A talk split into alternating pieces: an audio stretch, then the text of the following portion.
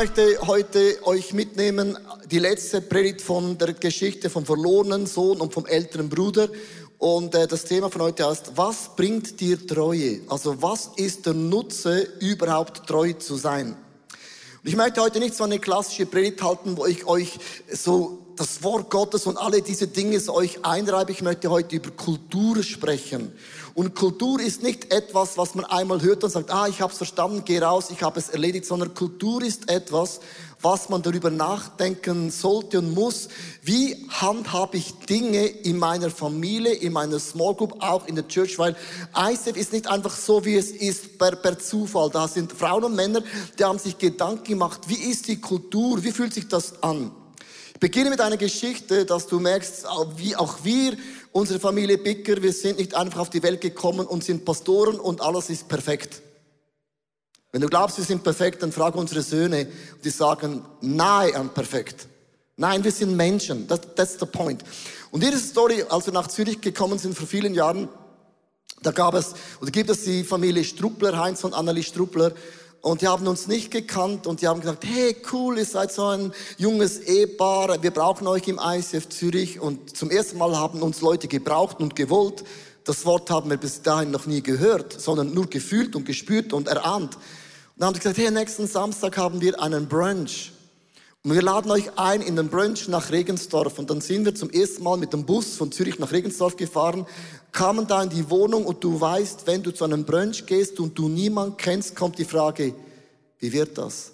Und von der ersten Sekunde an bis am Ende von diesem Brunch hatten wir das Gefühl, wir gehören zu dieser Familie schon seit gefühlten 100 Jahren. Wir wurden umarmt, wir wurden willkommen geheißen, vorgestellt und wir waren mittendrin und das war überhaupt nicht das Gefühl, wir sind irgendwo weit weg, sondern wir haben eine Kultur gelebt, wie man neue Menschen in eine Familie integriert.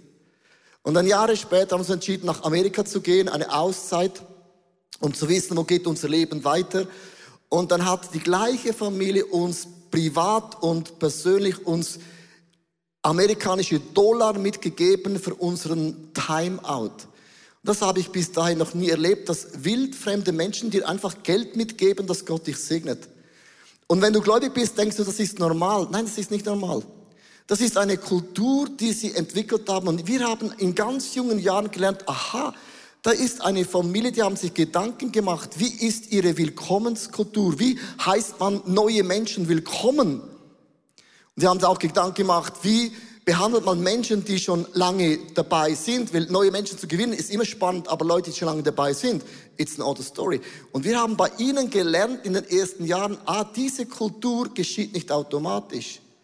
Das muss man prägen oder es wird geprägt durch Zufälle und dann hast du das, was du verdienst, sagt man im Management, so einen ganz positiven Satz. Du hast immer das, was du verdienst, weil die Kultur entsteht etwas, was du bewusst dich entschieden hast. Und die Geschichte vom verlorenen Sohn und vom älteren Sohn zeige mir zwei Kulturen, die der Vater in dieser Geschichte absolut krass gelebt und auch ausgelebt hat. Hier ist die Story vom verlorenen Sohn, vom älteren Bruder, Sohn, der immer da war und der Vater hat beide Kulturen ganz, ganz krass etabliert.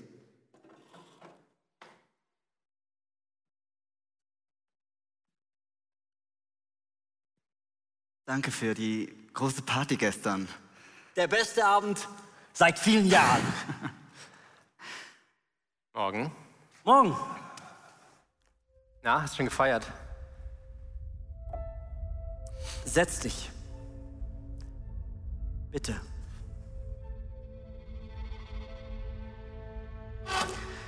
Jungs. Bist du noch besoffen? Sohn. Es ist, glaube ich, besser, wenn ich einfach schnell gehe und ihr. Ihr bleibt. Beide.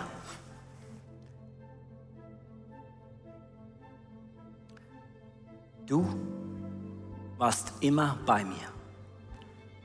Du kannst dir nicht vorstellen, wie wieder an. dankbar ich dafür bin. All die Jahre konnte ich auf dich zählen. Stetig und treu. Wenn ich dir das zu wenig gesagt oder, oder, oder zu wenig gezeigt habe, dann, dann tut mir das von ganzem Herzen leid. Danke. Lieber Sohn, danke.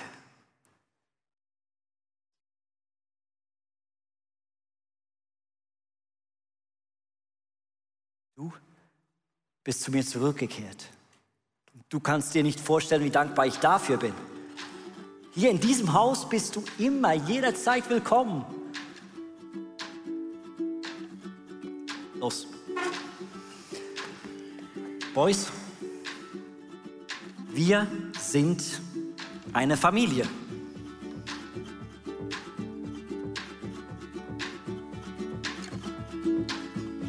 So, merkt ihr das Bild, weil das ist ein Kulturbild, das man in dieser Geschichte ganz schön sehen kann. Der Vater hat zwei Hände, zwei Arme, zwei Augen, zwei Ohren und er streckt seine Fühler aus auf beide Söhne. Der eine hat es total verkackt im Leben, das ist dann die Willkommenskultur und der eine war immer treu, hat es aber auch verkackt. Du kannst auch in deiner Treue Dinge verkacken.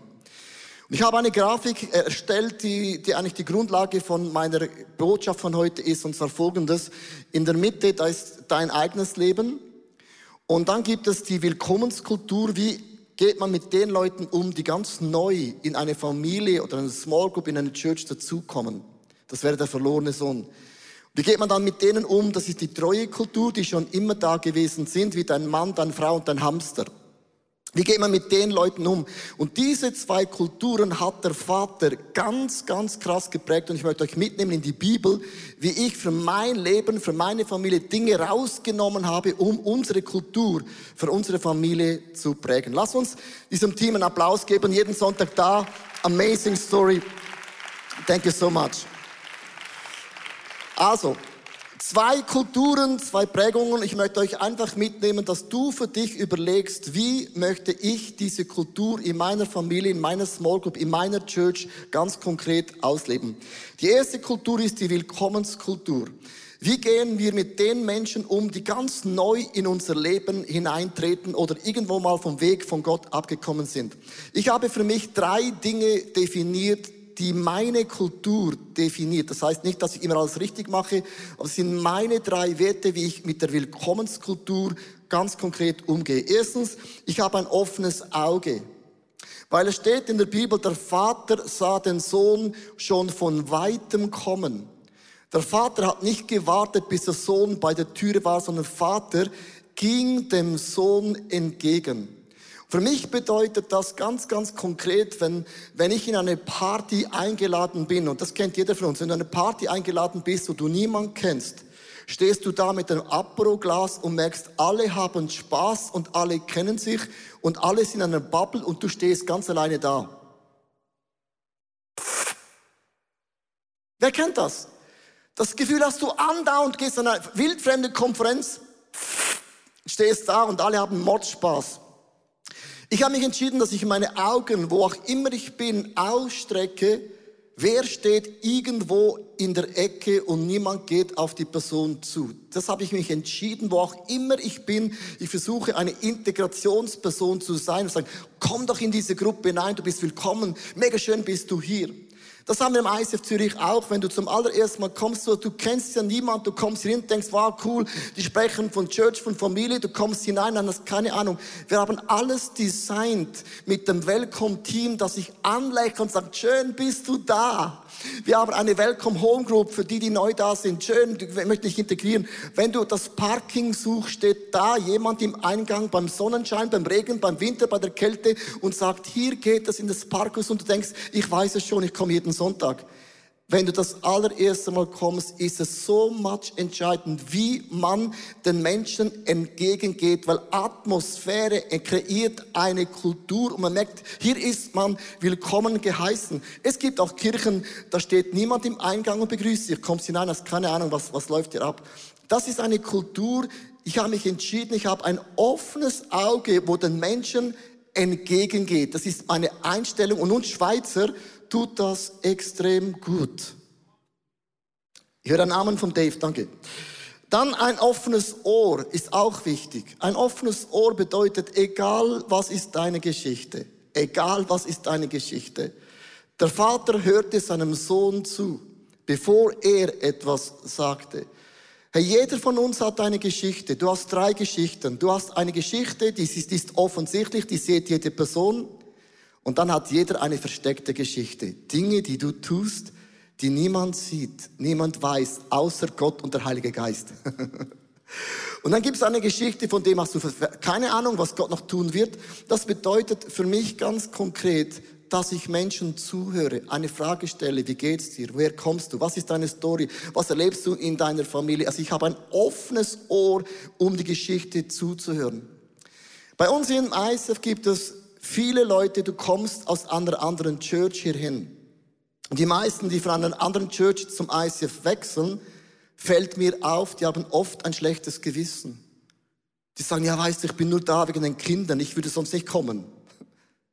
Das ist immer so, man, man versteckt sich und hat eine Erklärung, wieso, dass man da ist.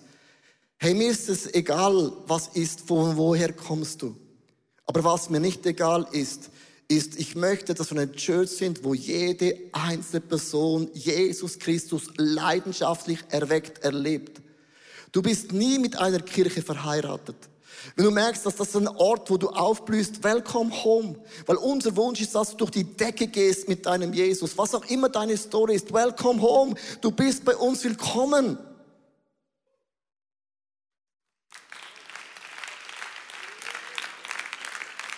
Auch wenn du noch keinen Franken gespendet hast. Sogar das, I don't care. Du bist willkommen und unser Wunsch ist, ob du von einer anderen Church kommst, ob du zum Glauben gekommen bist, jede Person hat eine Story und unsere Kultur ist es, uns gegenseitig zu helfen, dass wir erweckt in Jesus Christus den Lauf vollenden. Auch niemand von euch ist mit ICF verheiratet. Nein, wir sind mit Jesus verheiratet. Und wir sind eine Krücke, uns zu helfen, Jesus ähnlicher zu werden. Also hab ein offenes Auge, hab ein offenes Ohr und auch ein offenes Herz. Was heißt offenes Herz? Wir haben hier so drei verschiedene Menschen, die das auf die Bühne kommen, drei verschiedene Charakterien, die wir oft im Leben treffen. So, das ist der total ausgeflippte Partytyp, der in die Church kommt und denkt, der ist zugedröhnt jeden Tag. Und wenn der dann worship, das nervt dich, weil du denkst, kannst du mal nicht mal ruhig deine Zone einnehmen. Und da hinten haben wir den klassischen Schweizer. Genau, der ist total treu, der ist auch nicht auffällig, er ist auch total entspannt. Und dann hier hinten haben wir die Person, die war im Knast, die hat eine unglaubliche Vergangenheit. Und jetzt ist es eben der Punkt, äh, je nachdem kann es sein, dass ein Typus von diesen Leuten fällt dir einfacher ein offenes Auge zu haben, ein offenes Ohr und ein offenes Herz. Es ist einfach mit den Menschen gut umzugehen, die ähnlicher sind wie du. Verstehst du? Das ist mega einfach. Aber Gott stellt uns immer wieder in die Church, in die Small Group Leute, die passen nicht ganz in dein Gusto. Und jetzt kommt die Frage, wie geht man dann mit den Leuten um? Und wir haben manchmal so eine Tendenz, äh, stelle ich fest, dass Menschen, die was bewegen, die erfolgreich sind, die hebt man auf oder eine Story, die durch die Decke ist, wow, die krass, der hat das und das gemacht, und er kommt auf die Bühne und alle applaudieren, aber der da hinten hat gar keine Story. Der kommt ja aus dem Uri. Da hast du keine Story. Und der sagt, ja, weiß ja, meine Geschichte, die, die kann man nicht erzählen im ICF, weil es gab keinen Anfang vor Jesus und mit Jesus, weil mein Leben war schon immer irgendwie einfach so neutral. Und die Geschichten, die erzählt man oft in der Church nicht, weil sie nicht spektakulär. Und was wir dann oft machen, wir heben die krassen Stories aus und die, die nicht so spektakulär sind, die heben man auf die Seite, weil die kann man dann irgendwann mal in der Small Group erzählen. Und die da hinten, die machen uns Angst. Der war im Knast. Also es kann ja sein, dass ich der Nächste bin, der umliegt. Und mein Bild, das mir hilft, ob du erfolgreich bist, ob du Roger Federer heißt oder Shakiri und kommst hier in den Church, oder ob du einfach der vom Uri bist, ich mache keinen Unterschied von deinem Erfolg. Never. Never. Weil, warum nicht? Und jetzt habe ich ein Bild weil Gott zieht uns alle den Mantel der Gerechtigkeit an. Wenn Gott diesen Typen da sieht, Weißt du, wie Gott ihn sieht? Er braucht Jesus. Und er bekam die Vergebung von Jesus und so schaut Gott ihn an, weil ihm wurde vergeben. Logisch, wenn er worshipt, worshipt er immer noch, als hätte er anders. Und wenn wir den klassischen Schweizer nehmen, der von Uri, der hat immer geholfen, jeder Frau über den Zebrastreifen, war immer gut. Weißt du, wie sieht Gott ihn, Jesus? Er hat den Mantel der Gerechtigkeit. Der Mantel und der Mantel ist der gleiche Mantel. Und der Knassi da hinten, wie schaut Jesus ihn an als ein Verbrecher? Nee, sondern er hat den Mantel der Gerechtigkeit an. Wenn Gott uns alle so anschaut, jeder von uns hat Gnade erlebt, Gnade verdient, ist eingekleidet in der Gnade.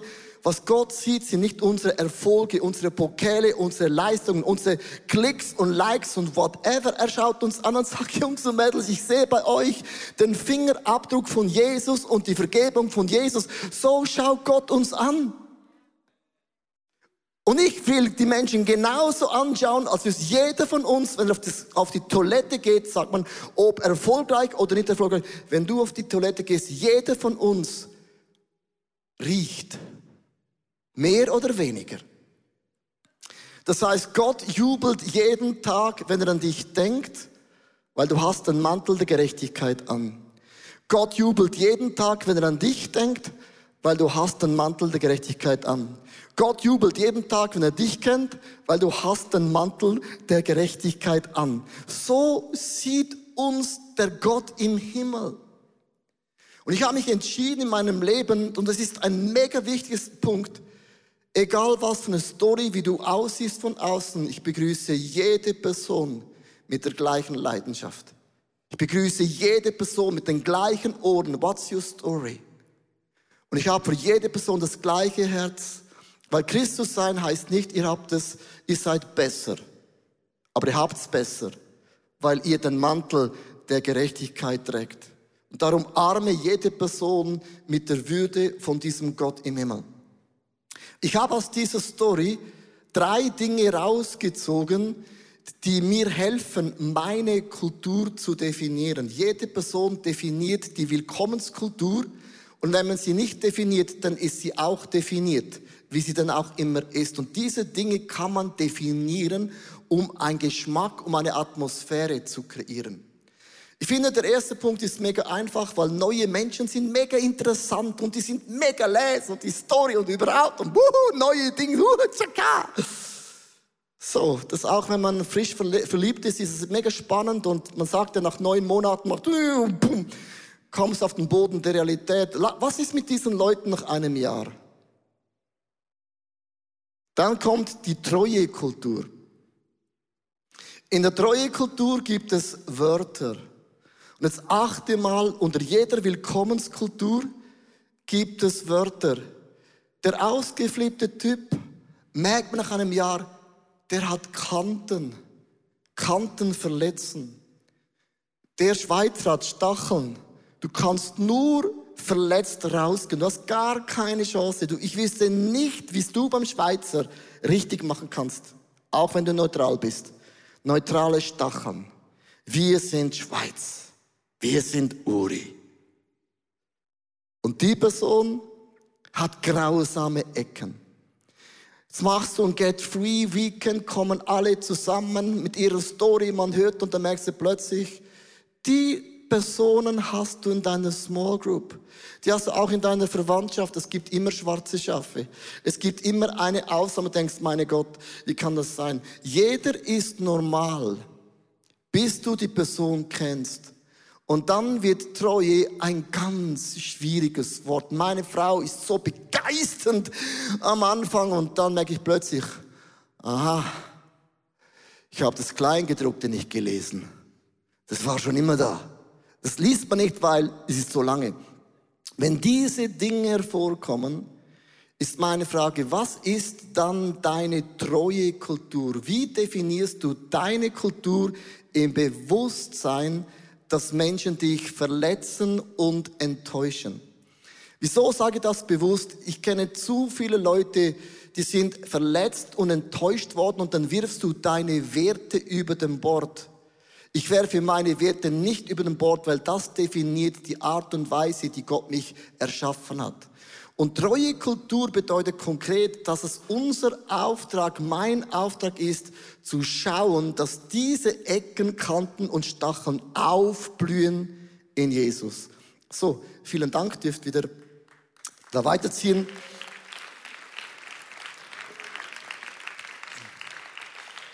Äh, ich wollte auch noch, was mir auch noch hilft bei der W, dass auch ich Ecken, Kanten und Stacheln habe. Das hilft im Fall auch. Dass auch ich bin nicht ganz neutral und normal. Das hilft mir extrem auch. Ich habe meine Ecken und Kanten und ich bin auch verletzend. Wir alle sind im gleichen Boot. Meine Frage ist, wie geht man um mit der Treuekultur? Die Menschen, die schon lange in deinem Leben unterwegs sind. Gell, ähm, viele Leute haben einen Hund wenn du einen Hund hast, weißt du, wieso du einen Hund hast. Weißt du, was beim Hund geil ist? Der begrüßt dich jeden Tag mit Leidenschaft. Stimmt das? Jeder Hünder sagt, weißt du, mein Hund ist anders als meine Frau, als meine Kinder. Der wartet jeden Tag an der Haustür und leckt mich ab und meine Frau sagt, hast du den Müll weggetan? Merkst du, Hund und Mensch ist manchmal nicht das Gleiche.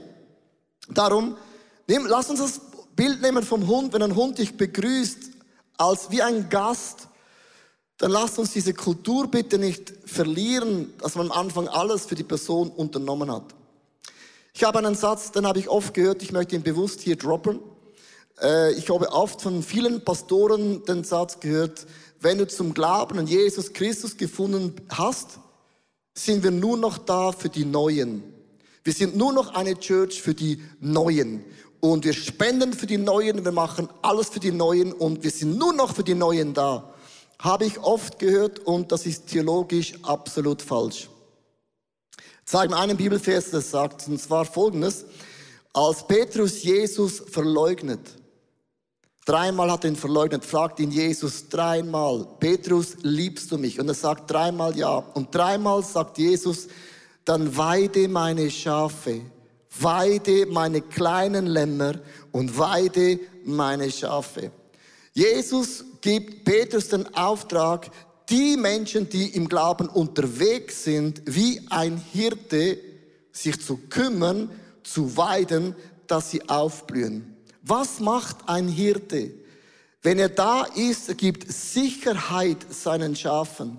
Sicherheit deiner Small Group, Sicherheit deiner Ministry, Sicherheit deiner Church. Du gibst Sicherheit deiner Familie dass die Kinder wissen, der Vater ist nicht in drei Monaten weg oder die Mutter ist weg, sondern das heißt, ich gebe Sicherheit einem Umfeld, dass ich eine feste Bank bin und trotz meinen Fehler, Ecken und Kanten noch immer da bin in ein paar wenigen Monaten. Also unser Job ist es, in der Treuekultur zu schauen, dass deine Frau und dein Mann und deine Smog und deine Kinder aufblühen in Jesus Christus. Ich habe zwei, drei Punkte zu dem, was, auf was ich achte in meinem Leben. Erstens ist eine Segenshaltung. Ich habe für die Menschen, die schon lange mit Jesus unterwegs sind, eine segnende Haltung. Was bedeutet eine segnende Haltung? Es gibt in der Story vom verlorenen Sohn, vom älteren Bruder, eine ganz krasse Lüge. Der Ältere sagt, Vater, du hast für mich nie ein Fest gemacht. Du hast mir nie Geld ausgegeben. Ich war immer treu. Ich bin total der Verarschte.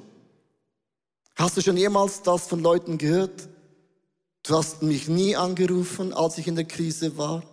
ISF hat sich nie um mich gekümmert, als ich in der Not gewesen bin. Und überhaupt, ich habe das und jenes gemacht und jetzt, wo ich durch Krise gehe, kümmert sich um mich niemand. Wer von euch kennt solche Aussagen? Die kommen andauernd wie giftige Pfeile und sie machen dich nur tot. Und plötzlich beginnen Menschen in einer Lüge zu leben. Was ist der Vorteil von treu zu sein? Was ist der Vorteil, das ist mein Thema von heute, wenn du treu bist? Es muss einen Vorteil geben, treu zu sein, sonst hat es keinen Vorteil. Es muss Vorteile geben, treu zu sein. Zwei Dinge, wo der ältere Sohn in einer Lüge lebt. Und hier, hier ist eine Auflistung, die ich grafisch dargestellt habe. Das erste, wo der ältere Sohn sagt, er bekam Geld. Er bekam ein Vorerbe.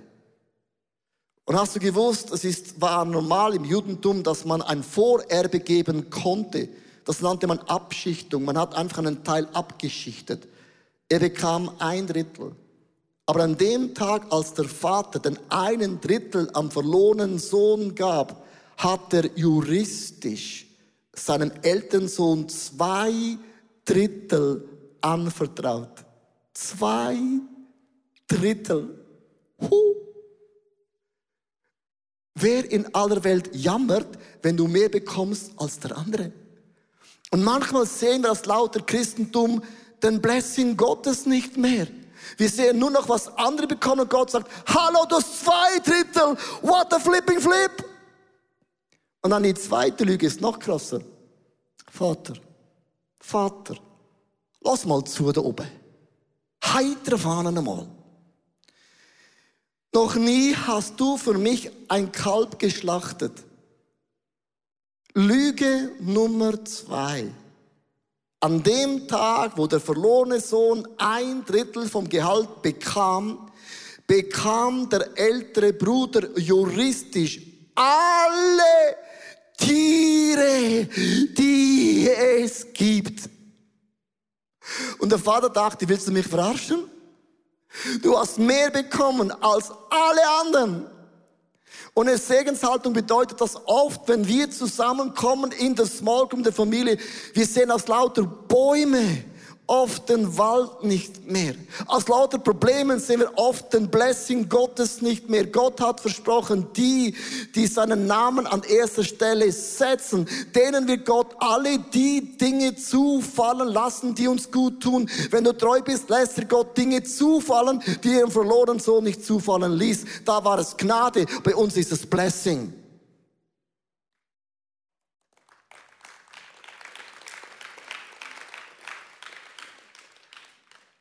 Ich, ich spreche heute zu ein paar Leuten hier drin, die das Gefühl haben, wo, wo ist Gott?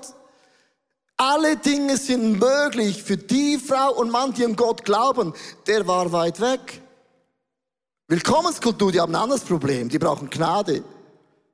Aber wir, die wir gläubig sind, wir leben von der Versorgung Gottes, von der Güte Gottes, vom Segen Gottes, von der Atmosphäre Gottes, von der Hand Gottes, von der Verursagung Gottes. Da ist eine Dimension, wo Gott versprochen, ich bringe das Beste aus dir hinaus und du wirst über dich hinaus wachsen.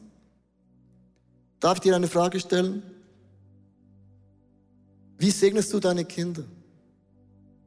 Was ist deine Kultur mit einer Frau, die schon seit 20 Jahren treu da ist? Muttertag ist dünn. Weihnachten dünn. Was ist deine Segenskultur von den Menschen, mit denen du schon lange unterwegs bist? So einfach Leute einen WhatsApp zu schreiben, die neu sind. Aber die, die schon lange dabei sind, was ist die Kultur, die du lebst und pflegst? Ich habe in meinem Leben eine Win-Win-Kultur entwickelt. Ich möchte mit zwei Dingen heute enden. Was heißt Win-Win? Ich gehöre zu den Menschen, ich bin treu. Ich habe seit 20 Jahren, buche ich alle meine Reisen in einem Reisebüro von einer Familie von unserer Church. Und ich habe der Person gesagt, schon von 20 Jahren, ich werde immer alles bei dir buchen. Du gewinnst und ich gewinne. Ich habe in den letzten Jahren viele Angebote bekommen von Reisebüro, die sind billiger. Geiz ist geil, gibt einen Slogan. Nein, Geiz ist nicht geil. Geiz ist unlogisch. Segne Menschen, die deine Freunde sind. Gehe nicht für das beste Schnäppchen, sondern wenn ich einen Flug buchen kann, der ein bisschen teurer ist bei meinem Freund, dann segne ich doch nicht das Internet, sondern meinen Freund. Das ist etwas, seit vielen Jahren habe ich den gleichen Friseur. Meine ganze Familie hat den gleichen Friseur. Auch eine Familie von unserer Church. Wenn ich umbaue, wenn ich male, hole ich immer Leute aus der Church. Und ich habe noch nie jemand gefragt, hast du mir einen guten Preis? Freunde bezahlt man mehr. Fremde, die ziehst du über den Tisch. Weißt du wieso? sind eh nicht meine Freunde. Aber wir Christen schauen immer, dass wir den Christen einen, einen, einen Reduktion bekommen. Nein, nicht bei Freunden. Freunden bezahlt man ein bisschen mehr. Weißt du warum? Du gewinnst und ich gewinne auch. Das ist meine Philosophie, die ich habe. Geiz ist geil. Der Slogan in Deutschland ist eine Katastrophe. Sondern meine Freunde verdienen mehr als ein Fremdling, den ich nicht kenne. Und Treue und Langwierigkeit ist ein mega großer Wert. Und ich ende mit meiner Familie. Es sind fünf A's, die ich in meinem Leben definiert habe. Fünf Haltungen. Ausgehen, Auszeit, Abenteuer, Anbetung und Anpassung. Diese fünf Kulturen habe ich mir aufgeschrieben, wie ich meine Frau, die schon lange mit mir ist, es ist einfach eine neue Frau zu holen, ist alles wieder neu. Aber was ist mit der, die schon immer da ist? Die auch noch da bleiben sollte? Ich habe fünf Dinge definiert, die meine Kultur ist von Treue. Also wenn ich heute so ein bisschen meine Punkte dir sage, hört sich das an, der hat alles im Griff. Nein, auch ich muss immer wieder schauen, dass ich diese Werte leben kann. Aber ich habe diese Werte aufgeschrieben und definiert und gesagt, das prägt meine Kultur, das bin ich. Jeder von uns wächst auf in einer Familie, du hast gewisse Dinge mitbekommen, die sind sensationell und diese Dinge habe ich in meinem Leben von meiner Familie nicht mitbekommen. Und darum ist eine Kulturpreaching so wichtig, dass du dir überlegst, was ist meine Kultur? Weil du prägst die Stimmung in deiner Familie, in deiner Small Group, in deiner Church. Ich bete zum Ende für alle Locations und auch Zürich, weil es ist keine Preaching. Wenn du mir sagst, es war mega gut, dann war es kein Kompliment, sondern es ist die Botschaft. Lasst uns in den Small Groups Blätter nehmen und mit dem Geist Gottes aufschreiben, wie definiere ich diese zwei Kulturen? Wie soll mein Leben aussehen? Ist okay, so ich bete, dass der Heilige Geist dir Weisheit gibt, weil Kultur kann ich nicht für dich tun.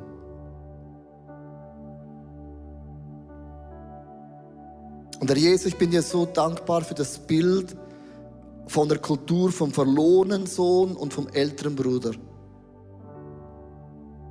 Und du bist beiden auf ihre Art und Weise entgegengetreten.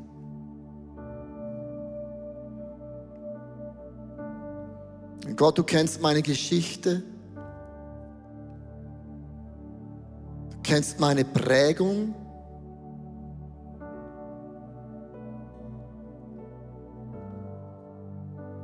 Kennst meine Herausforderungen. Und mein Gott, bin ich froh, dass ich dich an meiner Seite habe.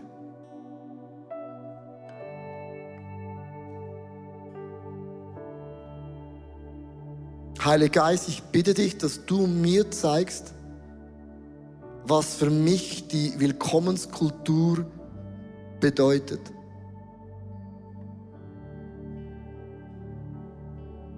Was ich mit meiner Art dazu beitragen kann, um wildfremde Menschen willkommen zu heißen.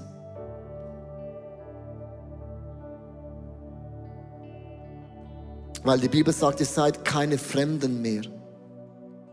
Gott hat uns integriert in seine Familie.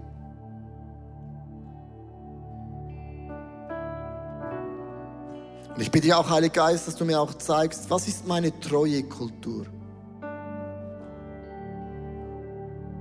Wie ich diese Treue definieren kann mit Leben, mit Begeisterung, mit Wertschätzung, mit Hochachtung, dass das, was treu da ist seit vielen Jahren,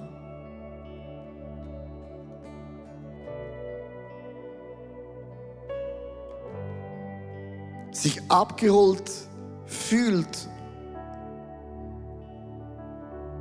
verstanden sich fühlt.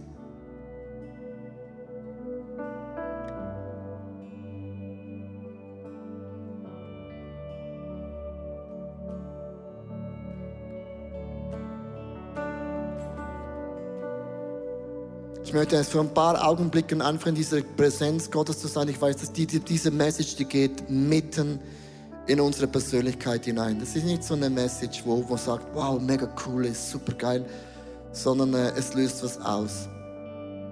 Weil es hat mit Arbeit, es ist mit Arbeit verbunden. Es ist mit Beten verbunden. Es ist mit Brainstorming verbunden. Es ist mit, dass man das Leben definiert verbunden. Weißt du, ich bekomme jede Woche x E-Mails von verschiedenen Kirchen auf der Welt. Die jammern über ihre Gemeinschaft und jammern über ihre Angestellten, die sie haben. Und dann ist immer meine Frage, hast du eine Kultur definiert? Wie du Leute anstellst? Wie du Leute verabschiedest, die weiterziehen? Wie man spricht, wie man redet, wie man umgeht. Und Kultur ist etwas, was auch wir über alle Jahre hinzugelernt haben. Man lernt dazu. Aber Kultur ist nicht etwas per Zufall. Es ist etwas, was man wie eine Visitenkarte auf den Tisch legt und sagt, für das stehe ich. Und das ist mein Salz und das ist mein Licht. Und ich bin auf dem Weg, diese Kultur, diese Ambiente auszufüllen.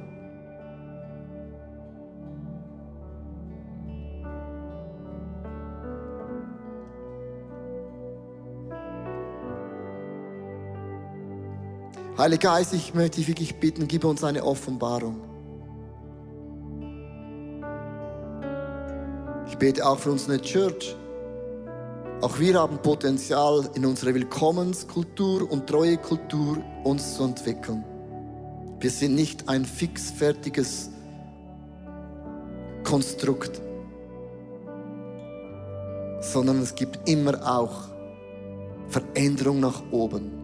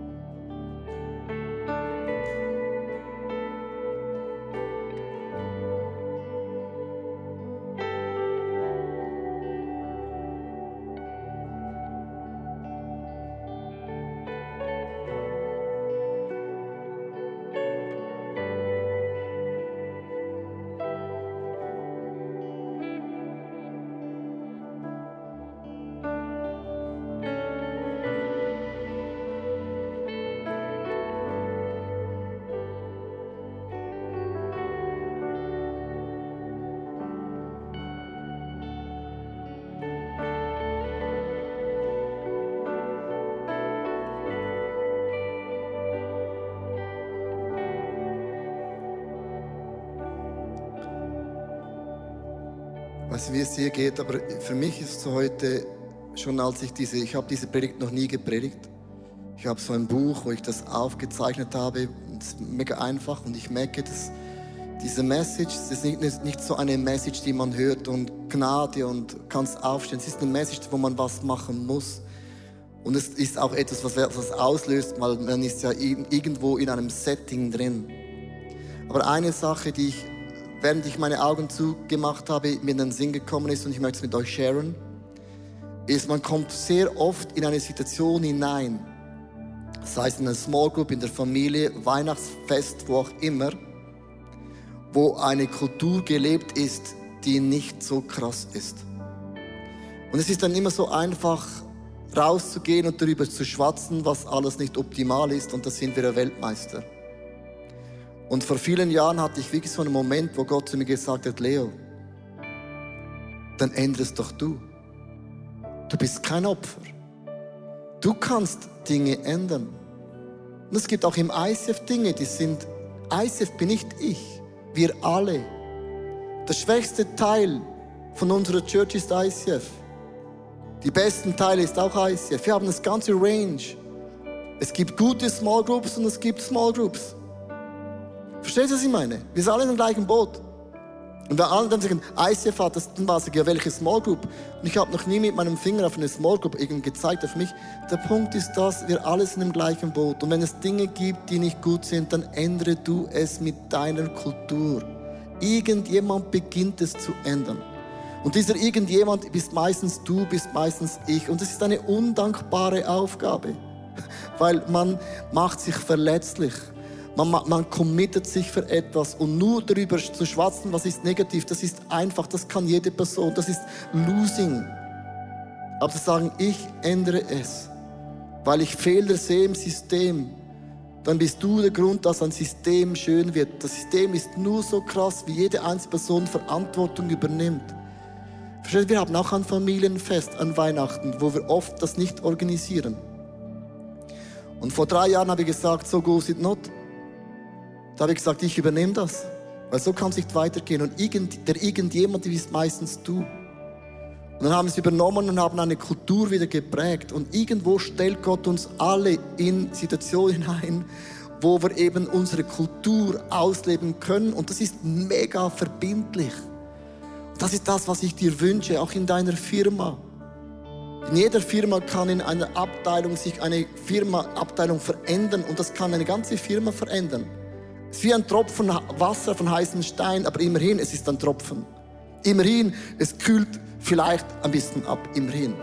Und vielleicht bist du dieser Tropfen, den Gott gebraucht, um etwas zu verändern, das schon immer so gewesen ist. Ich lade euch ein, aufzustehen, nochmals unsere Masken. Ich weiß, es nervt. Aber besser Masken, als in die Quarantäne zu gehen. Und äh, immerhin, wir gehören zu den Churches, wo wir uns immerhin treffen können. Im Gegensatz zu vielen Ländern. Lass uns doch aufstehen und einfach Jesus einladen in deine Story.